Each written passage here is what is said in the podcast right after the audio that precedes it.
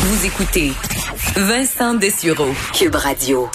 Ce matin, euh, j'ouvre, euh, fait dans la petite tournée quotidienne, euh, le Twitter et ben très rapidement, je vois les tweets à Donald Trump, souvent qui sont au sommet de la liste. Et ben, j'ai fait le saut en voyant, et ça, ça venait d'être publié, je pense deux minutes auparavant, où Donald Trump, bon, soulève des questions quant aux élections qui arrivent. On sait qu'il y a une inquiétude à savoir qu'est-ce que Donald Trump pourrait faire, acculé au pied du mur ou près d'une défaite contre Joe Biden. Qu'est-ce qu'il serait prêt à faire?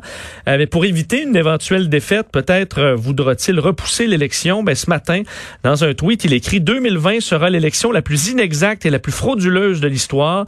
Ce sera une véritable honte pour les États-Unis.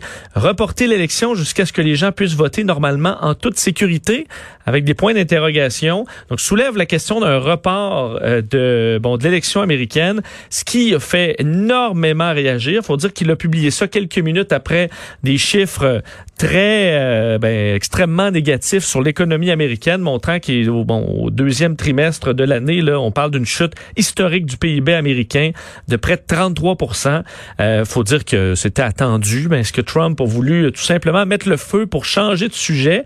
Et euh, sur le, ce qui est du report des élections, est-ce qu'il peut techniquement reporter des élections?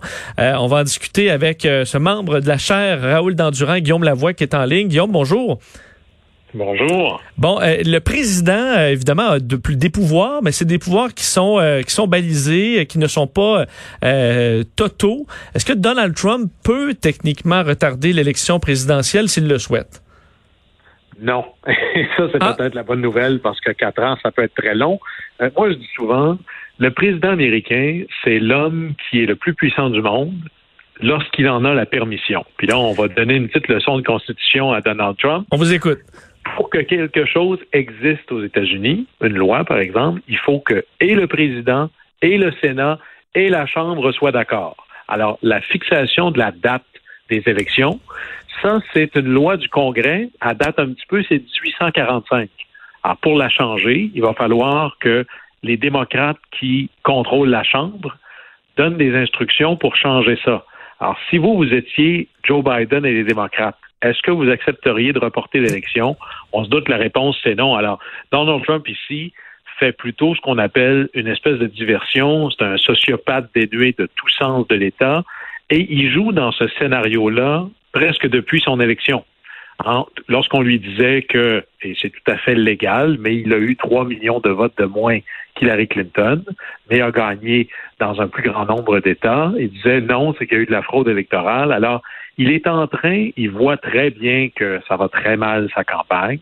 On est à 100 jours de l'élection et un peu moins, et il s'en va vers une défaite qu'on pourrait même qualifier d'historique. Alors, d'un côté, faire ça, ça permet soit de mobiliser sa base, ou encore, si jamais il finissait par perdre, il pourra dire, mais je vous l'avais dit, c'est la faute du virus, c'est la faute de la Chine, c'est la faute de tout le monde, évidemment pas de la mienne. On me l'aura volé, cette élection-là.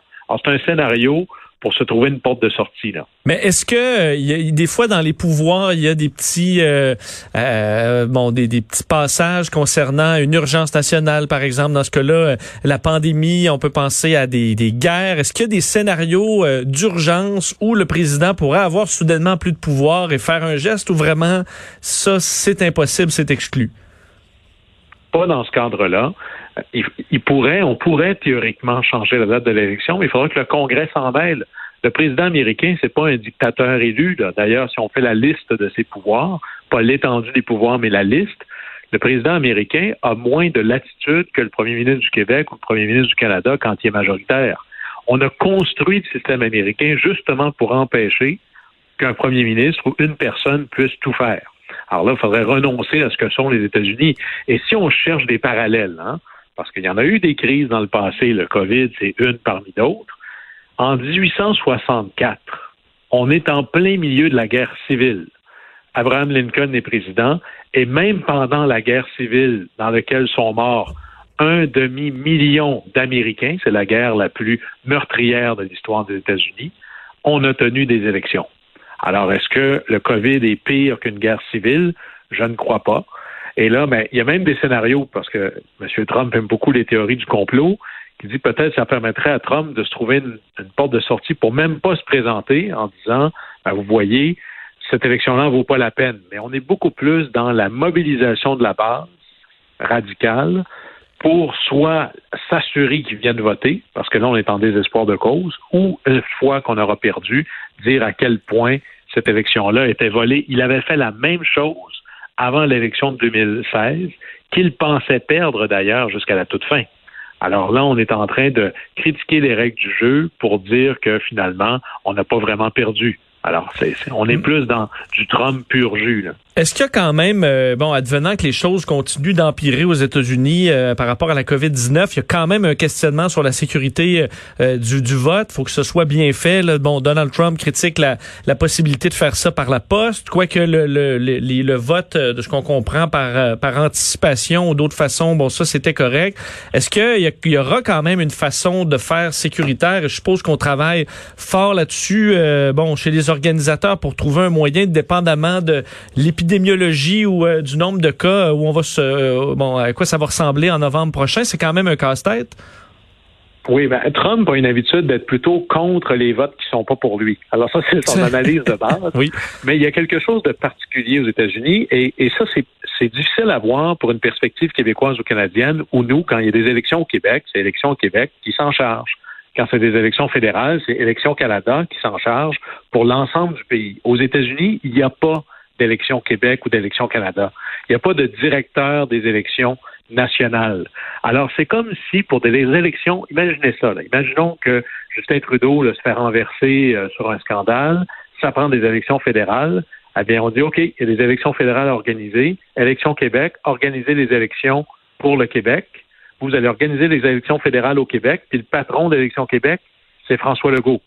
Alors, voyez un peu comment le système vient très compliqué. Dans chacun des États, il y a des autorités qui s'occupent des élections. Dans certaines, le gouverneur est très proche, dans d'autres pas. Ça peut même varier d'une région à l'autre. Alors, c'est ça qui est particulier. Il n'y a pas un système d'organisation des élections aux États-Unis il y en a plusieurs. Alors, selon les États, selon le niveau de contamination, selon les enjeux possibles, il y aura peut-être plein d'alternatives possibles. Et une des choses que l'on pourrait faire facilement pour écraser la courbe, ce serait de multiplier les lieux de votation pour qu'il y ait ça dans plusieurs endroits. Ce serait de faire des heures de votation plus longues. On pourrait même faire de la votation sur plusieurs jours. Tout ça euh, sont des choses que l'on vit dans plein de pays. Et on le fait déjà un peu aux États-Unis avec le vote euh, en ligne ou le vote par anticipation. Alors, voyez que on est loin d'être le dos contre le mur avec pas de pas de solution, à moins que vous soyez Donald Trump et vous regardiez les sondages. Et parce qu'il faut dire que Donald Trump est pour euh, du la réouverture des écoles, euh, c'est euh, il est pour une disons, un déconfinement très rapide, mais pas pour l'élection. Donc ça, ça détonne un peu. Ben, pour comprendre, il y, a, y, a une logique à toutes les folies. Pour comprendre la logique de M. Trump, c'est est-ce que c'est bon pour moi? C'est là où il est dénué complètement de tout sens de l'État. Est-ce que c'est bon pour moi qu'on arrête de parler de la pandémie et qu'on revienne sur mes thèmes? Parce qu'avant qu'il y avait ça, ça allait quand même pas si mal. Mm. Là. Et, là, ben, ce qu'on voit, c'est effectivement une espèce d'incohérence en disant tout va très bien, le virus n'est pas un problème. Puis là, il faudrait reporter l'élection. Euh, alors, on est plus dans une logique de euh, essayer de délégitimer le processus au maximum pour essayer que sa victoire paraisse comme que la victoire des démocrates soit pas tant une victoire des démocrates, mais ils ont volé l'élection. Alors c'est un jeu de mauvais perdants finalement. Euh, est-ce que au-delà de, de, bon, euh, si le report de l'élection est impossible, euh, advenant la victoire de Joe Biden au, au, mois de novembre, et moi, bon, j'ai eu la chance d'assister aux investitures de Obama et de, et de Trump à Washington, où on voit toujours le prédécesseur qui arrive et qui, et bon, lorsque Trump est, a été, bon, est devenu président officiellement à Washington, ben, Obama était à côté, même s'il avait l'air un peu catastrophé, mais il était là. Il y a toujours la visite de la Maison Blanche est-ce que ce sera davantage dans ces symboles-là où, advenant une défaite, Trump, euh, ben, le, décorum euh, va assurément euh, disparaître assez vite? ce serait pas impossible. Lorsque Trump a été inauguré, même W. Bush, qui déteste Trump, était présent mm. en disant il y a des choses que la République exige. Ça, c'est avoir un certain sens de l'État. Mais dans le passé, c'est déjà arrivé que des, des présidents sortants et entrants se détestent avec passion. Et c'est déjà arrivé dans le passé où le président sortant euh, quitte Washington avant même l'arrivée du nouveau. Alors, moi, je serais pas surpris qu'on voit ça cette fois-là. là. Et euh, en terminant, euh, on apprenait, nous, juste avant l'émission, euh, le décès de Herman Cain, personnage bon bien connu aux États-Unis, un conservateur qui s'était, qui avait voulu même être candidat à la présidence dans le camp républicain. Finalement, c'est Mitt Romney qui avait affronté Barack Obama. Herman Cain qui était présent à Tulsa dans cette ce, ce, ce, grand congrès réunion des fans de Donald Trump. voilà qu'il est décédé de la COVID-19. Donc lui a été hospitalisé quelques jours à peine, en fait une dizaine de jours à peine après les événements de Tulsa où s'est présenté sans masque dans une foule. Euh, est-ce que c'est le genre d'événement qui peut ébranler certains euh, républicains de voir que ben, le coronavirus, euh, il peut frapper même les, plus proches collaborateurs des républicains ou de Donald Trump? Oui, bon, M. Kane n'est pas si proche que ça, mais il est, il est certainement connu des médias. Ça va faire les nouvelles partout, peut-être un peu moins sur Fox News. Mais là, c'est ça d'ailleurs qui est fascinant avec tout le message de Trump. Hein, au début, c'était une invention de la Chine, euh, c'était une invention de la gauche, il n'y a pas vraiment de virus, euh, tout est correct. Et là, on voit les cas qui augmentent beaucoup parce qu'il n'y a pas vraiment eu de confinement. Et au début, c'était une invention des démocrates. Là, là c'est rendu réel et dans des États où on a besoin de ces États-là, comme la Floride, le sud des États-Unis. Alors, à un moment donné, surtout pour des crises de santé publique, il arrive une limite entre les démocrates et les républicains. Il y a une crise, là. Et là, c'est assez difficile d'avoir l'air d'être le leader en contrôle quand vous avez dit pendant longtemps qu'il n'y en avait pas vraiment. Alors, il y a beaucoup, beaucoup de républicains aux États-Unis qui sont de plus en plus, qui sont pas euh, amoureux, je dirais, des démocrates, mais qui se disent, là, ça va faire. Et d'ailleurs, vous avez un groupe d'organisateurs républicains qui sont fascinants, s'appelle le Lincoln Project. C'est des, imaginez, c'est des top organisateurs et financiers du Parti républicain qui se rebellent contre Trump. Et rhétoriquement, ils disent, cette élection-là, vous allez voter pour Trump ou voter pour l'Amérique. Alors, voyez comment on se positionne.